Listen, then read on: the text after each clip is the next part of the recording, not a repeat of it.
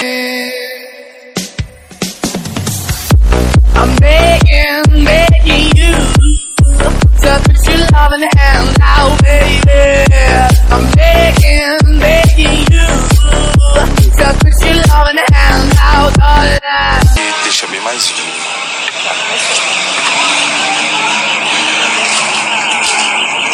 Muito boa tarde, Buratinhos! Tudo bom, tudo bom, tudo bom? Beleza, vai tapar com vocês novamente. E hoje um dia muito especial. É um dia que eu tô com meu coração em chamas, eu tô muito feliz. Tenho a honra e o grande prazer, não desmerecendo os nossos eh, convidados anteriores, mas dessa vez é um- um- uma convidada muito especial, cara. Com grande prazer, com grande satisfação, grande gratidão. Larisa Xavier, seja muito bem-vinda, querida. Você é maravilhosa. Ah, eu que agradeço de estar participando aqui desse podcast maravilhoso. Ai, Larisa.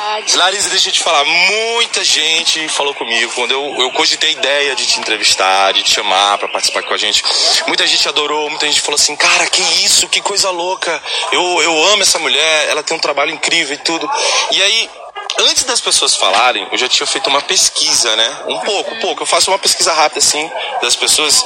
E, cara, eu, eu, eu, eu te conheci cantando, mas eu, cara, as tuas habilidades não têm limites, velho. Você canta, você dança, você interpreta, você cria. Cara, se você bater asa, você voa, velho. Larisa, me conta como, como que começou Larisa. Você é daqui de Marabá? Sou, sou daqui de Marabá. Sua família é daqui também? Não, meus, minha família inteira é baiana. Meus pais vieram bem jovens pra cá, ainda assim namorando. Né, vieram da Bahia juntos nos anos 90 e aí se foram, se estabelecendo e os filhos foram nascendo aqui. Cá estou eu, marabaense. E aí você, você nasceu aqui em Marabá? Nasci aqui em criou aqui em Marabá também? Não, eu me criei em Bom Jesus, do Tocantins, que é aqui perto, né? Que é onde Olha minha mãe mora, inclusive. Eu vim voltar pra Marabá já adolescente, ensino médio, assim, né? Nesse período aí.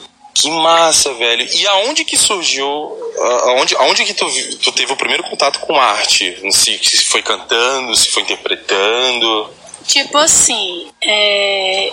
Engraçado que eu não tive esse estímulo quando eu era criança, assim, não tive. Claro que criança sempre gosta de arte, né? Você pinta, você brinca, desenha, você faz arte brincando, mas eu não, não cresci no meio que me estimulasse. Mas eu lembro que quando eu era criança eu falava, quando eu crescer eu vou ser cantora. E aí, quando Caraca. eu, como eu vim morar pra cá, e no ensino médio, eu, eu comprei um violão, comecei a fazer aula de violão na escola, e eu tinha um colega de escola chamado Ismael, ele mora aqui em Marabá hoje em dia. Aí a gente gostava muito de cantar, cantar e tocar. Aí foi que eu, eu é, cara, olha só, eu gosto de cantar, acho que minha voz é bacana, sabe?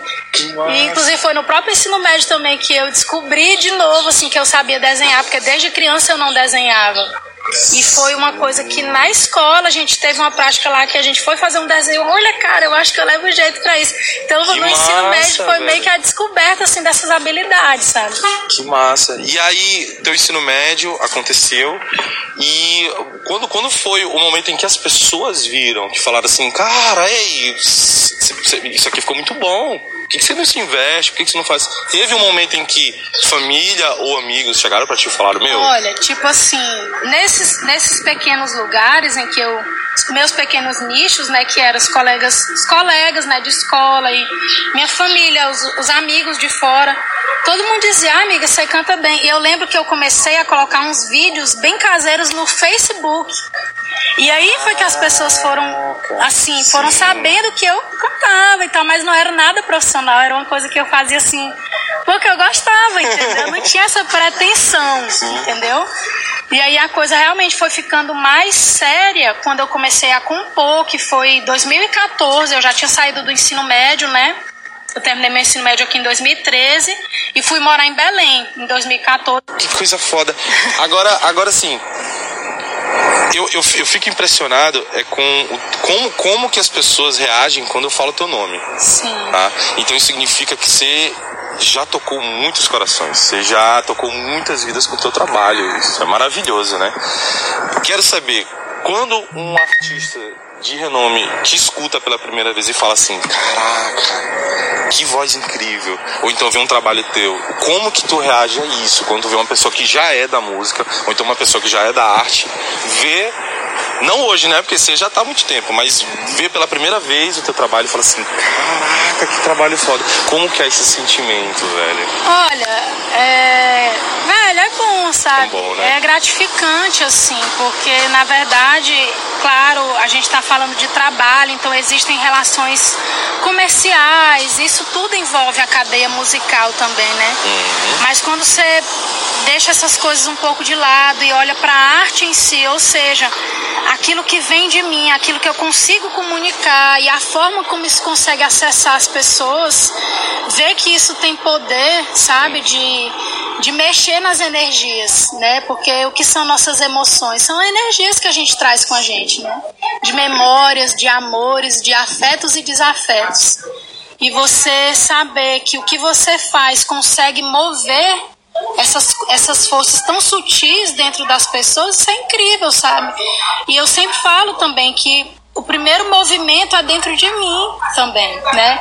É de me permitir, é de me expor, é de me, é de, é, é de me é, permitir emocionar também, né?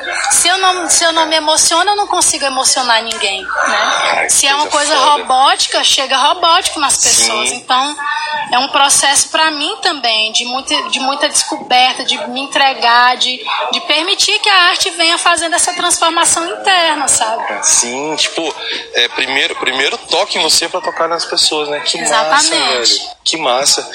É, você, você tocou no assunto de, de, de comercial, né? É, para músico, para músico, isso às vezes se torna um problema, às vezes se torna uma, uma solução para algum outro problema. Como que tu lida com isso? Porque às vezes o nosso autoral não é o comercial, não é o que vende, né? Sim. Então como que você lida com isso? Você balanceia ou não? Você é totalmente autoral? Sim. Não se rende ao comercial? Olha, os meus. Eu morei em Belém durante três anos, né? De 2017 a 2019. E assim, eu, eu praticamente vivi só da minha arte autoral lá, da minha música autoral, porque já é uma cidade que tem uma cena. Os artistas autorais eles estão mais articulados, tem espaços abertos a essas linguagens, né?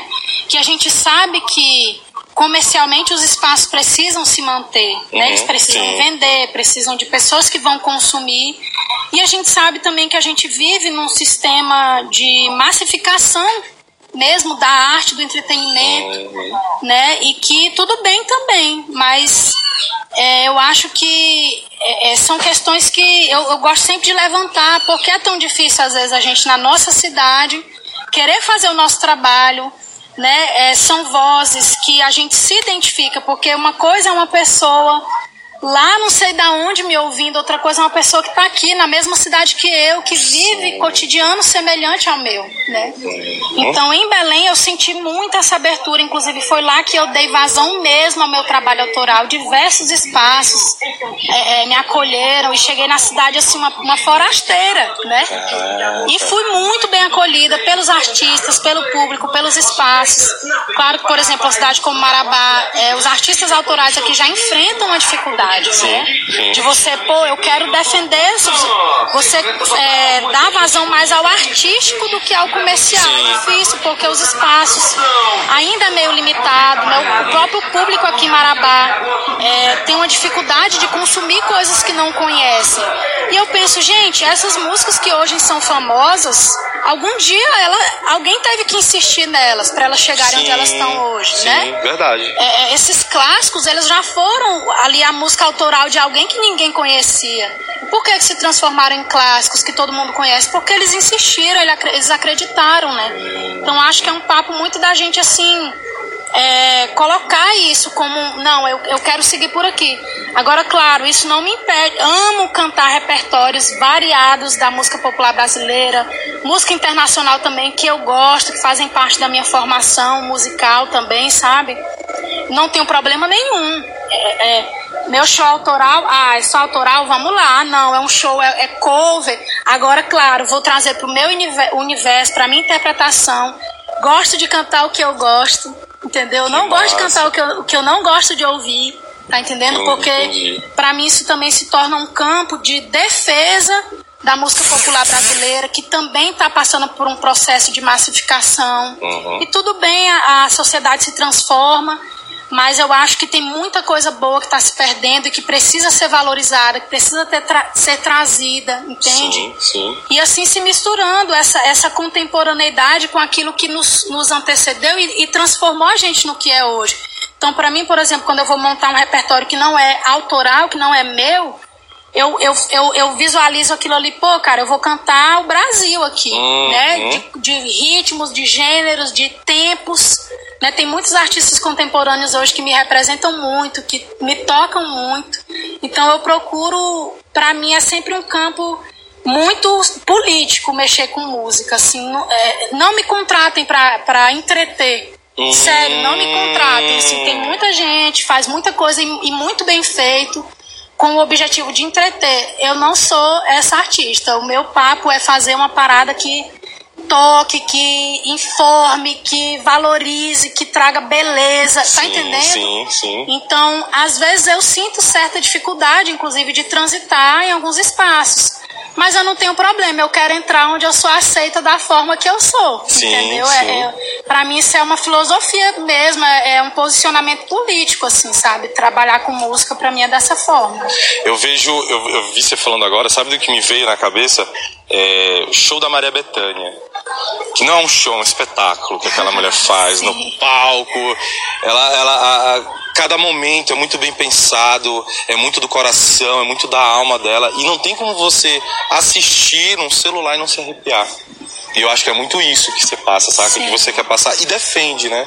Cara, isso é maravilhoso, velho. Isso é maravilhosa. É, uma outra coisa que eu ia te perguntar sobre, sobre música, assim, é.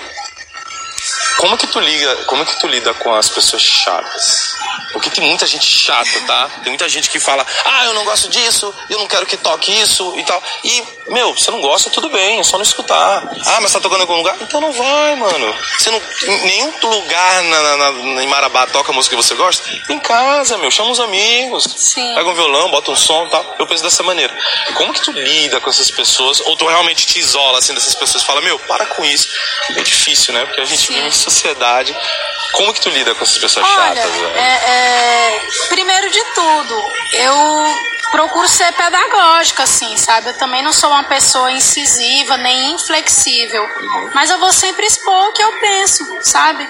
E, e eu acho que tudo bem você discordar, você não gostar, a gente tá num, a gente tá na vida. E a Sim. vida é isso. Você vai ter afinidade com uma coisa e com outra não. Você vai gostar de uma coisa e com outra não. Tipo, é, é, as pessoas que não gostam, que criticam, não tem problema. Elas são tão bem-vindas quanto as que gostam, Sim, entendeu? sim. E eu acho que é isso que é viver em sociedade, é lidar com as diferenças, é né, você expor também, você pensa que você acha tudo bem. Eu pego aquilo que é meu, que eu, pô, a pessoa vem e faz uma crítica, eu Pô, se é, se eu vejo que isso pode refletir de forma positiva no meu trabalho, tá super bem acolhida. Mas se é uma opinião que ela simplesmente quer estressar e às vezes até mesmo pra enfraquecer meu trabalho, eu deixo que ela fique com, fique com o que é seu, eu só quero o que é meu, Maravilha. entendeu? E, e vida que segue. e como eu tô te falando, eu, go- eu, eu quero entrar onde eu sou bem-vinda. E nós somos bem-vinda, bem-vindos onde a gente é aceito como a gente é. Né? Também não estou dizendo que ah, se uma pessoa vem e faz um pedido, ou você poderia tocar isso, vai, se isso tiver na minha, na minha seara, com certeza eu vou tocar. Sim. Agora, se for algo que não tem nada a ver com o que eu quero passar, com o repertório que eu construí, porque construir um repertório não deixa de ser um estudo, né? Sim. Você está querendo falar alguma coisa, é igual um álbum. Cada música tem sua alma.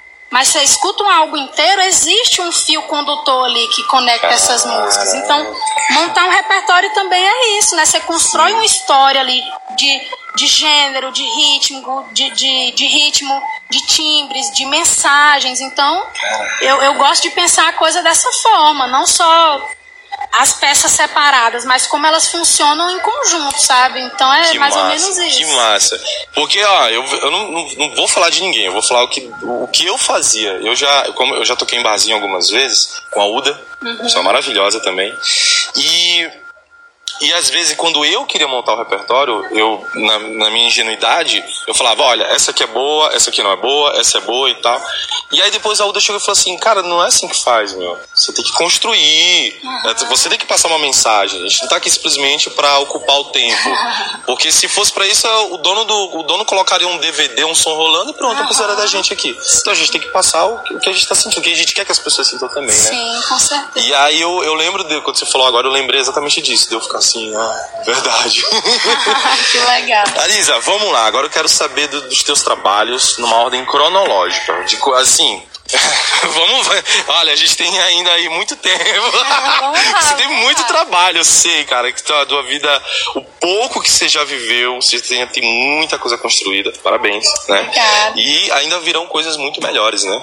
Mas eu queria que você mostrasse, falasse pra gente como que veio, como foi a construção da Larisa hoje, uhum. né? É, começou com canto, depois eu fui desenhando, depois eu fui compondo poemas. Sim. Olha, é, tem uma coisa muito importante assim que eu quero ressaltar antes de começar a falar das coisas que eu já materializei né, artisticamente foram as pessoas que me possibilitaram materializar essas coisas, sabe? Porque às vezes quando a gente pensa no artista, a gente pensa muito só nele, né? E a gente não visualiza toda a esfera que envolve ali de pessoas, de trabalhos, de até mesmo de influências, né? Nós somos influenciados uns pelos outros a todo instante, né? Então, desde que eu comecei essa minha trajetória de realmente procurar profissionalizar o meu fazer artístico, muitas pessoas importantes atravessaram o meu caminho e atravessaram a minha arte também, né? Eu vejo assim que a música ela é a linguagem mais central da minha vida, assim, do, do meu fazer artístico. Mas eu também, né, é, sempre gostei de desenhar, só que engraçado, agora na, no período de pandemia foi que isso reaflorou com muita força em mim. Eu acho que por não poder estar na prática musical, né, meio que vazou por outro lugar, entendeu? E foi muito essa coisa das artes visuais, assim, isso voltou com muita força para mim, com muito significado também, né? Porque, por exemplo, esse processo de compor para mim sempre foi muito é, autobiográfico, são as coisas que eu vivo, os sentimentos que querem sair, são as minhas impressões, e eu percebi que o desenho ganhou esse lugar na minha vida. É, é, tanto que são, são cheios de símbolos os meus desenhos, né? Que são coisas que representam as minhas emoções, aquilo que eu estou sentindo, os medos, as coragens, os desejos, tudo isso, né? Mas eu acho que a música ela sempre foi esse fator mais central, né? Uhum. E aí, é, como eu falei em 2014 que eu comecei a cantar, né? E aí eu fui 2014, 2015, 2016, né? Cantando aqui em Marabá, ia sempre para Belém e, e, viajando e fui embora, voltei. Mas aí nessa, nesse movimento abriu a turma de canto popular na escola de música da UFPA, né? Lá em Belém seria a primeira turma. E eu tava aqui em Marabá, tinha passado na Unifesp, mas não via muita perspectiva para mim musicalmente falando aqui em Marabá. E égua, cara, eu vou fazer essa prova. Se eu passar, eu vou ficar lá. Fui de malicuia, não tinha nem feito a prova ainda. Eu, já fui, eu já fui acreditando Deus. que eu ia passar, vou ser bem sincero. Foda, velho. Cheguei lá, na casa do João, ó, me abriga aqui por uns três meses até eu me ajeitar que eu vou passar nessa prova e eu vou morar aqui. Caralho, meu Aí fui, fiz velho. a prova e passei e fiquei.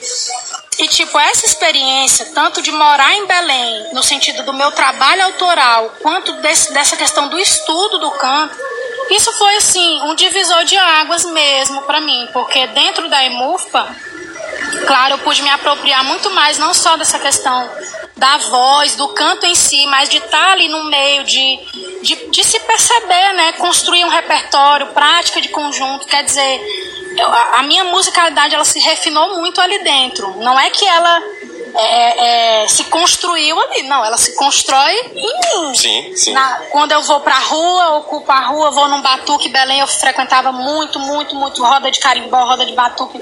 Tudo que era expressão cultural, popular, regional, eu tava, queria estar no meio, sabe? E, como eu falei, fui tocando muito em muitos espaços, festivais, né, meu trabalho autoral.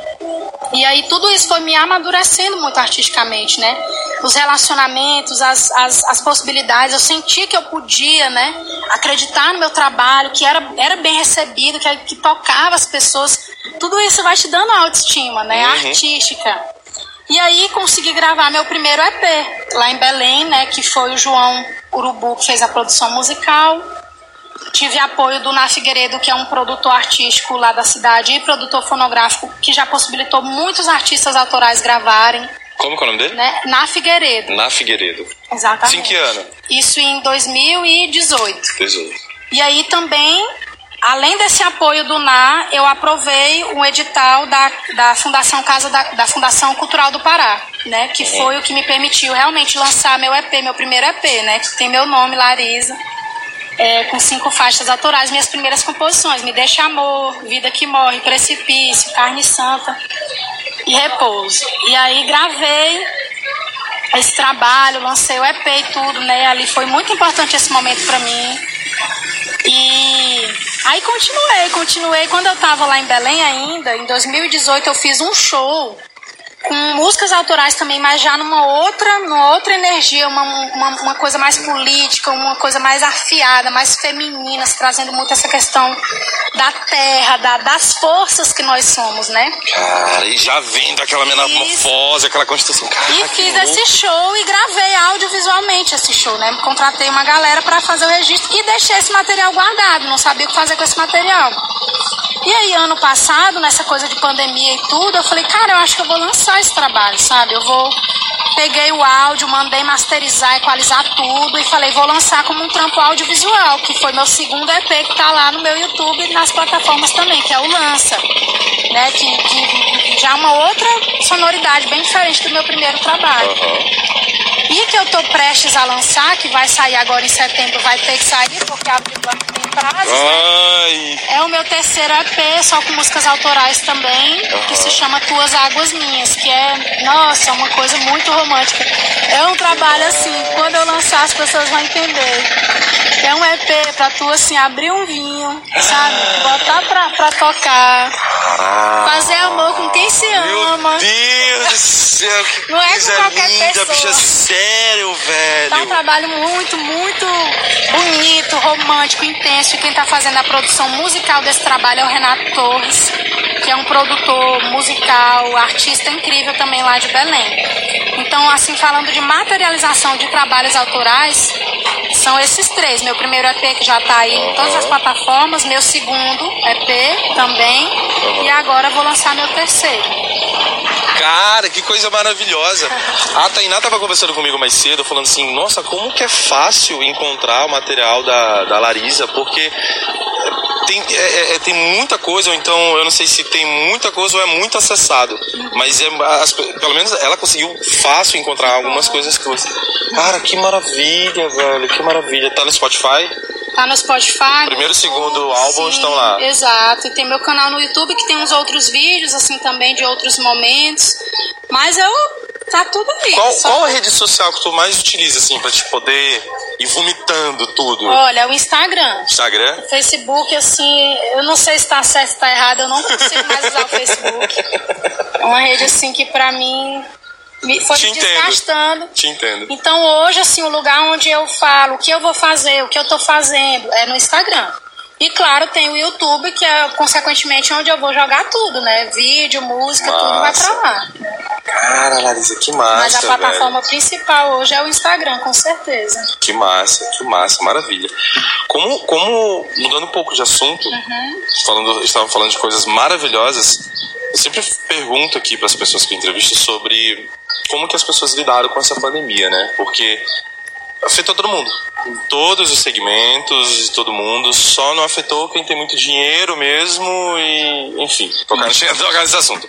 Mas como, como, como que foi para te lidar, sobreviver, para te poder respirar, porque muda toda a nossa rotina. Eu, eu, eu que eu que faço eventos de, de baile de formatura que eu sou locutor, não tinha mais, tocadas não tinha mais, sair de casa não dá mais, não dá mais, não dá mais, não dá mais. Entendeu? E como, como que foi contigo essa situação?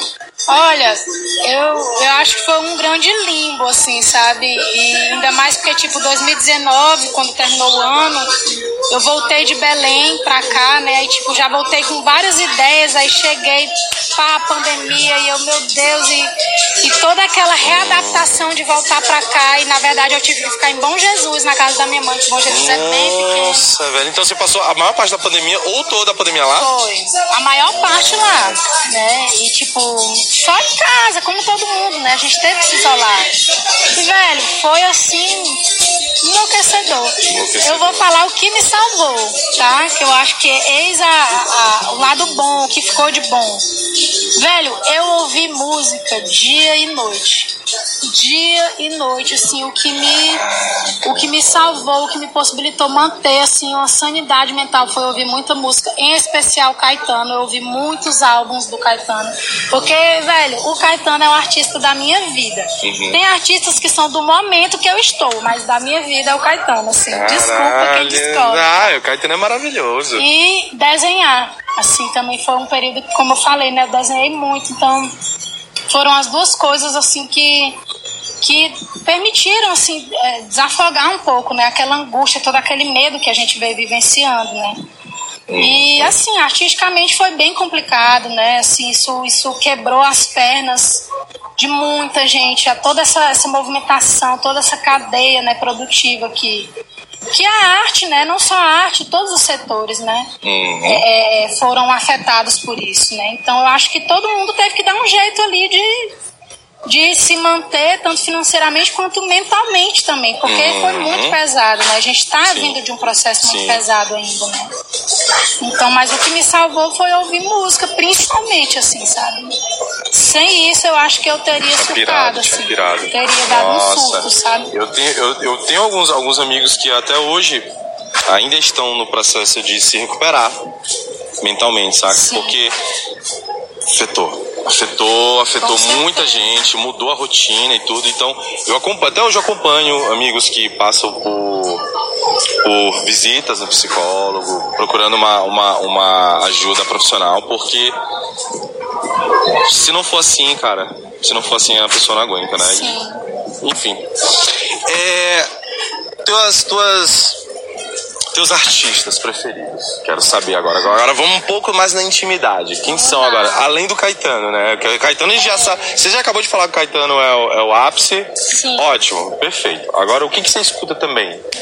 Olha, assim, eu, eu posso falar de períodos, eu acho, sabe? Por exemplo, dessa galera mais antiga, assim, que vem antes, né, desse tempo que a gente tá, que, que influenciou a nossa musicalidade de hoje, assim. É, digamos, desse mesmo, os contemporâneos aí do Caetano, né? Milton, muito, muito, muito. É, a própria Betânia. Eu gosto muito de escutar uns álbuns também meio perdidos, assim, dos anos 70, sabe? Ah. Tipo, tem um álbum muito foda que se chama Perfume Azul do Sol. Gosto muito de Sérgio Sampaio também. Kátia de França. Sérgio Sampaio, maravilhoso. É, deixa eu ver aqui. Dudu que me apresentou, Sérgio Sampaio. Ah, que massa! Ah, o cara era um louco, assim, né? Era um maluco que cantava as maluquices dele, as inconformidades. Cara, que coisa boa. É muito bom, eu. É, mas eu gosto muito assim de escutar também música nordestina, música popular nordestina, né? Shot, baião, gosto muito assim. É, Luiz Gonzaga, Dominguinhos, né? Esses principais nomes assim. Tem uma cantora também que não não é muito conhecida, mas eu comecei a pesquisar bastante o trabalho dela, chama Marinalva. Uma voz feminina, né? Dos anos 70 também ali dessa dessa efervescência da música nordestina no Brasil dessa galera mais contemporânea. Olha, acho que a artista que eu mais escuto é a Loé de Luna, assim, eu, nossa, eu me identifico muito com o que ela canta, com a musicalidade, a sonoridade do trabalho dela. E ela é política de uma forma. Ela tem uma postura muito branda, sabe? Eu, eu, eu particularmente. É porque cada pessoa tem uma energia, né? E sim. que bom que nós somos diversos, assim, na nossa forma de expressar e também de receber. Eu gosto muito de quem consegue é, te machucar, mas de uma forma. uma criatividade artística assim mais branda. Isso, isso me atravessa mais do que às vezes aqueles discursos muito inflamados. Eu também também gosto de ouvir trabalhos assim e acho tão importantes quanto, entendeu? Mas eu gosto muito de quem consegue ser político e, e, e- e- incisivo de uma forma assim mais. Isso, isso reverbera, ressoa mais em quem eu sou, entende? por conta da pessoa que eu sou, né? Como eu tô falando, cada pessoa tem sua Sim. energia e que bom que existe diversidade para todo mundo, né? Poder acessar. Sim. Mas escuto muito também Lineker, Duda Beat. Ai, coisa assim, eu gosto muito boa. de escutar também, né? Os artistas paraenses aqui. Tem muita gente de Belém que eu escuto, né? Minha grande amiga Thalia Sarmânio, que, nossa, é uma pessoa que me influencia muito a musicalidade dela. Escuto muito Lanara também, escuto muito Banda Lui, né? A galera daqui de Marabá que tá Sim. produzindo. Então, assim, é aquela coisa, é é do macro ao micro, assim, entendeu? E gosto micro. muito de, de alguns artistas internacionais também, assim, algumas vozes, né? Por exemplo, Amy House, gosto muito de escutar as músicas dela. É, algumas bandas contemporâneas também, sabe? Enfim, eu vou. Ai, eu Larissa, não, é, mas vou, é só, só esses exemplos que tu deste, mano. Caraca, não, não esperava menos. Descobrindo. Larissa, é, como, como, vou te, vou te perguntar isso, como que, como que hoje a Larissa se transformou na, na Larissa que é hoje, com relação a, ao teu empoderamento de quem você é, com relação a todos os, os preconceitos que você já passou, que você passa até hoje também. Como, como que você é, passa por cima disso e você consegue ser muito maior do que todos essas, esses, eh, esses preconceitos que nos rodeiam. Porque o que você passa pra gente é exatamente isso, cara. É dona de si mesmo, é dona de tudo, do que eu sou, do que eu quero, e não preciso de, de, de nem de macho me mandando, nem de fulano, nem ciclano. Faço o que eu quero, respeito todo mundo. Sim. É isso que eu, é isso que eu vejo, é isso que eu penso quando eu te vejo. Aí a pergunta é como, como que você lida, cara, com tudo isso, com, com, todo, com, com toda essa diversidade e consegue ser essa pessoa maravilhosa, velho. Como, como? Se você já tava puto de raiva com todo mundo, xingando todo mundo. Olha, é... eu não tenho como, assim, tem certas coisas que, claro, que eu vou falar agora numa esfera bem da minha individualidade mesmo, que eu não consigo separar, por exemplo, essas questões sociais que a gente enfrenta com as questões da, da minha espiritualidade. Porque eu acho que a gente passa por um processo, agora também nesse tempo que a gente está, de, de é como se fossem dois lados da mesma moeda. Um lado, a gente está cada vez mais querendo esquecer quem nós somos. Nós estamos querendo ficar iguais, todo mundo igual um ao outro, sabe? E aí vem uma, como se fosse uma uniformização, seja da nossa aparência física, dos nossos, do, do que a gente faz, do que a gente fala, do que a gente pensa, sabe? E, e eu procuro caminhar, né? Claro, eu sou falha, todos nós somos. Viver é uma, é uma alquimia muito louca que tu bota um, um, um tempero aqui, bota outro, dá errado e às vezes não tem como tirar, mas aí tu vai, vai até que tu vai construindo o teu sabor, né? Que é, que é quem tu é. Mas o que eu vejo eu procuro muito me segurar nos meus valores, principalmente espirituais, e eu não estou falando aqui de religião, tá? Estou falando daquilo que nós somos, de olhar para dentro, de olhar para o nosso silêncio, de olhar para, porra, o que é que eu realmente sinto, o que é que eu realmente quero fazer, o que é que eu realmente penso, porque a gente está com medo uns dos outros, essa é a verdade. Medo de ser criticado, medo de ser colocado na cruz, medo do que vão pensar, medo de não ser aceito. E eu não estou dizendo que eu não tenho esses medos, mas eu procuro dia após dia olhar para esses medos e trabalhar eles em mim e entender que, porra, eu sou maior que isso aqui. Eu não quero ser aceita ali, para isso eu tenho que cortar um pedaço do que eu sou. Entende? Então, se ali não me cabe, então não é para mim aquele lugar. Entende? Como eu falei desde o início, eu só quero o que é meu, eu quero entrar onde eu sou aceita. E primeiro de tudo, para querer ser aceita como eu sou, eu tenho que estar atenta a essa jornada de quem eu sou, o que eu sou. E claro que isso é uma jornada de vida, né? Você passa a sua vida inteira é, olhando para a sua própria singularidade, né?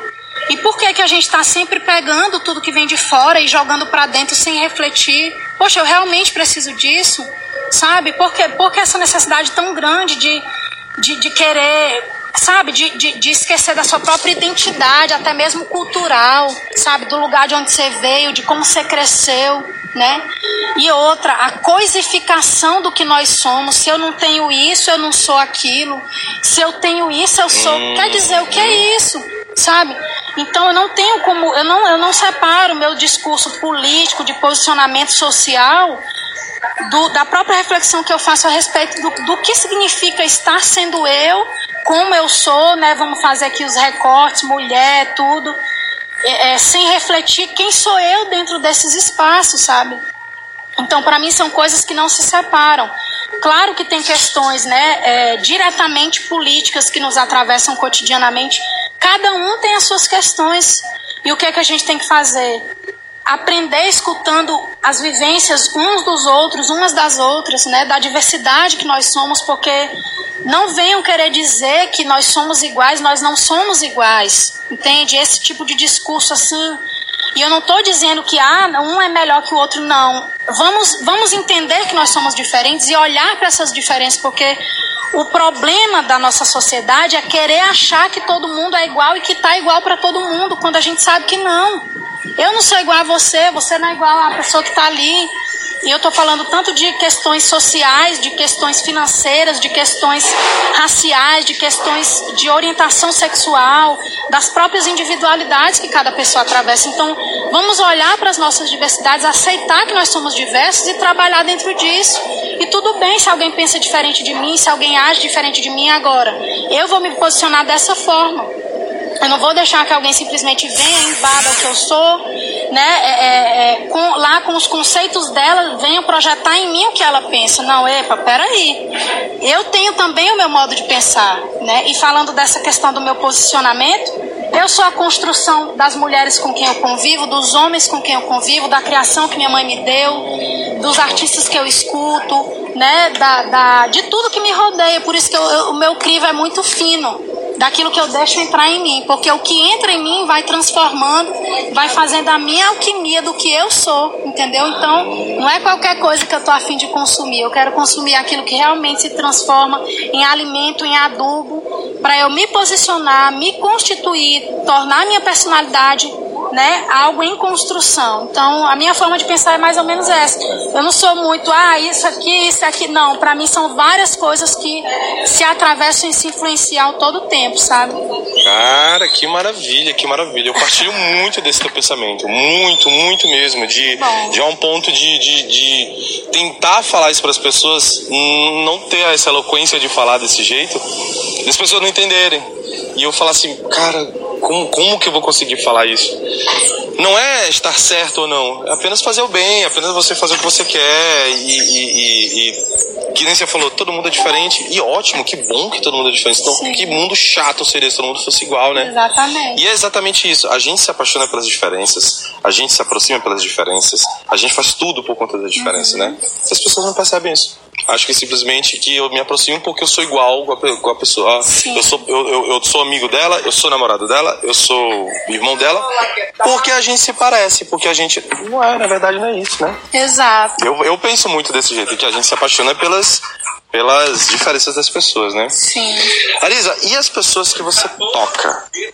As, os, os, teus fãs, nós, os teus fãs, como, como, como, como que as pessoas reagem com você e falam assim, meu, cara, eu consegui fazer tal coisa por conta do, do teu trabalho, eu consegui me expressar, eu consegui ser uma pessoa melhor. As pessoas chegam muito para ti falando isso. Eu imagino que sim, As né? As pessoas chegam sim. Olha, eu mesmo, eu mesmo, por várias vezes queria. Eu entrevistei aqui o Bruno Sá daqui. Uhum, e, e, eu, e ele era uma das pessoas que eu queria muito entrevistar. E eu falei para ele, cara, eu sou teu fã de um, de um, a um ponto em que eu comecei a tocar MPB, porque eu vi uma vez você tocando na UEPA Geni, do Chico Buarque. E eu fiquei assim, é possível. Então eu vou aprender. Aquele cara tá tocando e cantando muito bem. E ele falou assim, cara, não lembro. Não lembro desse dia de eu, cantando lá, de eu tocando lá e tudo mais, mas eu lembro. E graças àquele dia você nem me conhecia, velho. Graças àquela tocada em que pessoas riram de ti. Porque era uma noite cultural que só tava tocando brega. Só tava tocando brega. Tudo bem. E aí chegou um cara, com, e era só banda. Chegou um cara com voz e violão, foi lá e tocou MPB, tocou Buarque e não chegou a ser vaiado, mas muita gente meio que, ah, mano, é só mais um, deve ser mais um doido ali que quer tocar, uhum. entendeu? E essa pessoa me tocou sem saber. Ela veio, pô, mais de 10 anos depois que eu vim conversar com ele que me contar essa história. Quantas pessoas você acha que você já não tocou desse jeito que não chegaram e falaram pra ti, né? E isso é muito gratificante, né? Imagino tanto que isso deve ser gratificante. É, você tem histórias de pessoas que chegaram para ti e, e, e, deram assim um relatório de coisas boas? Nossa, olha, é tão engraçado às vezes, porque assim, né? tu simplesmente está fazendo o que tu quer, o que tu gosta, né? E aí, claro, a música a gente sabe que ela tem um poder, né, de, de, de acessar. Porque nós escutamos música e nós sabemos o efeito que ela tem sobre Sim. nós. Mas você saber que a sua arte, que a sua musicalidade entra em alguém, sabe, consegue transformar alguma coisa. Gente, isso é uma ferramenta tão grande, sabe? E assim, muitas pessoas já vieram falar para mim: "Nossa, Larissa, meu Deus, isso e Cara, eu me emocionei muito e eu me senti desarmado, eu me senti nu, sabe? E já teve pessoas que vêm falar e choram, se emocionam, sabe? Eu fico, meu Deus, sabe? Assim, eu, eu procuro acolher aquilo de uma forma tão humana, sabe? De, de entender que, poxa, poderia ser eu também falando para alguém, sabe? Olha, teu trabalho me emociona e outra. Entendendo que a pessoa está trazendo aquilo para o meu trabalho artístico, né? Porque uma coisa, claro, eu na minha vida fora da minha vida artística, eu tenho minhas, minhas loucuras, meus problemas, Sim.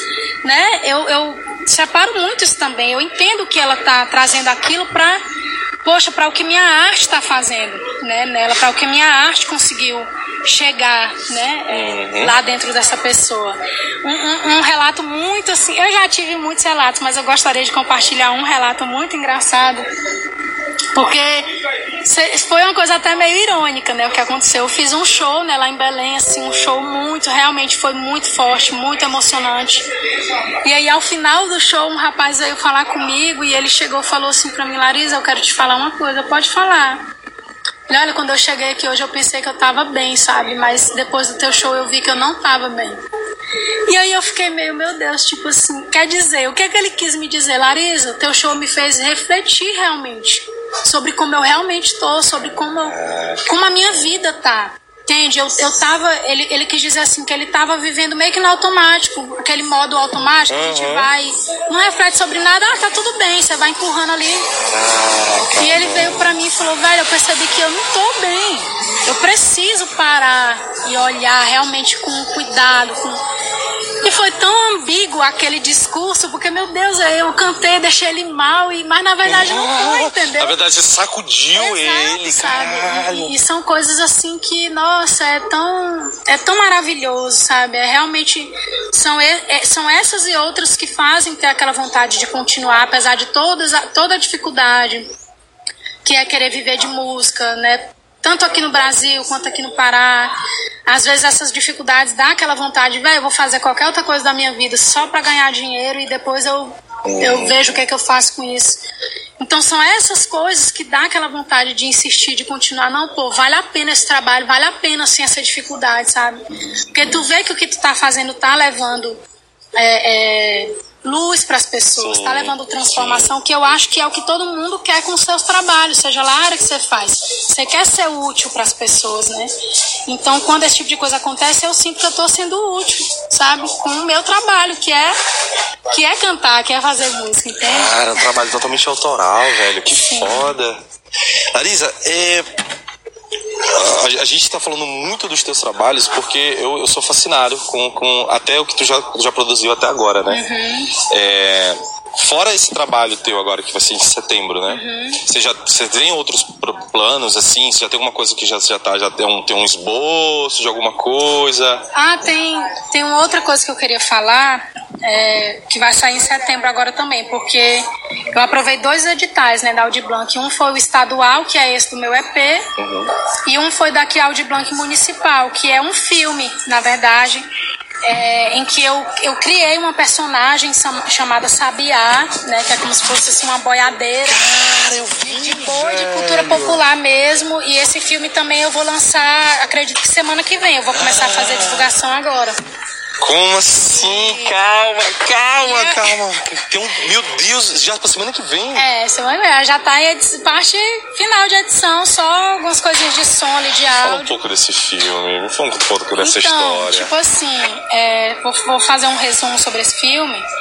Como lá em Belém eu tive muito esse contato com a cultura popular regional, né, que lá no caso é muito forte o carimbó, isso me fez refletir muito sobre a, a cultura popular daqui, né, de Marabá, que quando eu fui embora eu não tinha tido muita vivência, né. E aí nessas reflexões e pesquisando, eu, cara, lá em Marabá essa coisa do boi é muito forte, né, o boi aqui no período na quadrilha e Sim. tal. E aí eu não sei, dessas indagações começou a surgir essa meio que essa personagem, né? Que é uma personagem que retrata bem essa coisa da cultura popular da região mesmo. E aí veio esse nome assim na minha cabeça, Sabiá. Então o nome, o nome dessa dessa persona vai ser Sabiá. E aí eu fiquei por muito tempo tentando entender o que era esse trabalho, como que eu ia conseguir materializar isso, né? E eu também entendi que não se resumia só a mim, ao meu trabalho em si, mas que isso deveria envolver outras pessoas aqui da cidade, da região, né? E aí quando saiu esse edital, eu falei, cara, eu vou fazer um filme com esse trabalho. E aí pensei, Sabiá e o, o- o subtítulo, é, o nome é Sabiá, Canto de um Povo Fundo. E aí eu pensei, ah, eu acho que vou convidar um mestre de boi, assim, assim. Aí foi, aquela coisa foi se criando na minha mente. Né? E aí, resultado, eu convidei um mestre de boi daqui de Marabá, que é o mestre Zé do Boi, que é do Flor do Campo, lá da, da Liberdade.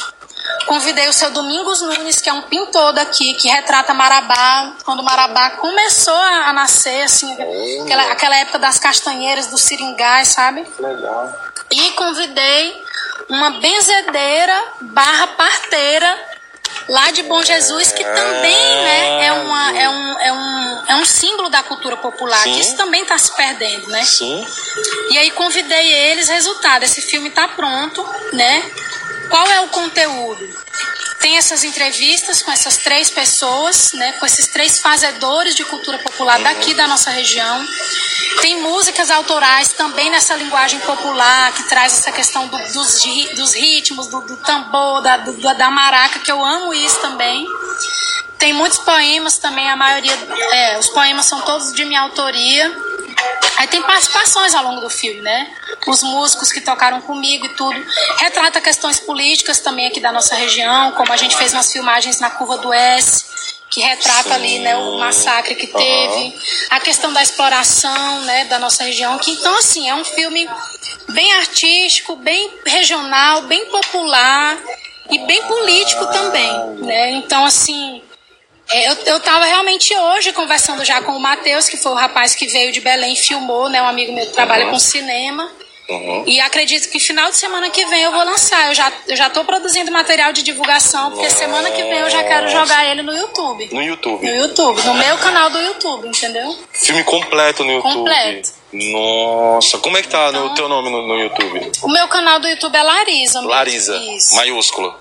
Não, só o nome. Larisa. É, Massa. é, aí quem ah, não achou, bota o nome de uma música minha, tipo, Me Deixa Amor, Larisa, aí vai aparecer lá, entendeu? Massa, um filme, Exato, um velho. filme, uma coisa que eu nem audiovisual assim. Ai, eu já tinha visto nas tuas redes sociais algumas, algumas, alguns trechos, né? Uhum. Eu, eu achei que fosse um, um- Era alguma coisa, porque tava, tava muito grande pra ser só um clipe. Quando eu vi, era muito. Não, não em tempo, eu tô falando de Uhum, conteúdo. sim. Tinha muita coisa pra ser só um clipe. Eu falei assim, não, que é alguma coisa. Eu ia te perguntar mesmo isso Sim, sobre é um esse filme. Nossa, que coisa Bem foda, marabaense mesmo, bem velho. pro povo daqui, feito com carinho. Falando em Marabá, eu daqui. percebi que você tem uma, uma tatuagem com o nome de Marabá, Tem. velho. Que foda, que foda, que original, mano. Sim. E essa tatuagem é linda. É nova? Ou não? Não, tem, assim, tem uns dois anos, eu acho, dois ou três por Que aí. massa. Foi assim que você voltou. Não, Olha, eu tava na- morando em Belém, vim passar umas férias aqui, fiz ela aqui em Marabá. Aí voltei pra lá. Você já- fez com quem? Eu fiz com o Paulimar. Paulimar, eu já ouvi falar, já ouvi falar desse Tatuador lá da tatuador. Folha 12, muito bom, inclusive indico aí o trampo dele. Paulimar. Larisa, se, se, se deixasse aqui, cara, eu queria falar contigo por horas e horas e horas a fio, mas infelizmente o nosso tempo aqui, até Sim. porque daqui a pouco, né? Com o bar vai certeza. abrir. Mas do fundo do meu coração, Larissa, eu quero te agradecer. Quero dizer que foi uma experiência extraordinária te entrevistar, conversar contigo. Eu sou um grandíssimo fã do teu trabalho, de tudo que você respira, de toda a arte que você respira. Eu não, eu não, eu não te conheço tanto assim pessoalmente, né? A gente se viu uma vez só lá na sua casa, mas é incrível tanto que eu vejo algum trabalho teu abre um sorriso no meu rosto. E com várias pessoas também assim. Que legal. Tá? Eu tô, eu tô dando essa lambida de ovo aqui em ti porque realmente, realmente a gente acha uma pessoa incrível, tá? Então é com grande satisfação, gratidão. Eu te agradeço mesmo por você ter vindo, tá? Ter disponibilizado, disponibilizado um pouco do teu tempo de vir pra cá, tá? E eu queria dar esse presente pra todo mundo que acompanha o Vai Tapar, que era essa, essa pessoa maravilhosa que você é me dando essa Ah, entrevista. eu que agradeço, agradeço todo mundo que tá aí na live, a galera que vai ver depois também, pelo convite. Vou continuar acompanhando aqui, vendo as outras entrevistas e, e agradecer também pela liberdade de eu poder falar, né, do que eu penso e quero, sem censura nenhuma. Sem censura. Né, tudo preto no branco, então Isso. que ótimo. E prosperidade pro canal também. Ai, tá? cara, obrigado. Olha, vai estar tá de portas abertas pra você. Nós vamos divulgar, te ajudar a divulgar teu trabalho, bem. viu? Conta com a gente sempre, tá? Obrigada, Larisa, muito muito obrigada, obrigada, viu? Seja sempre essa pessoa maravilhosa Muito que você é. obrigada. Vamos lá, vamos lá. Valeu, gente. Obrigado, obrigado a todo mundo que acompanhou a live. Obrigado a todo mundo que vai assistir depois, o pessoal do podcast também que vai acompanhar a gente. Obrigado mesmo. Semana que vem, coisa boa também, viu? Tá achando que é só Larisa, que é, que é pessoa extraordinária que Marabá? Tem coisa boa vindo aí também, viu? gente, obrigado mais uma vez. Tchau, Larisa. Beijo. Tchau, tchau. Valeu.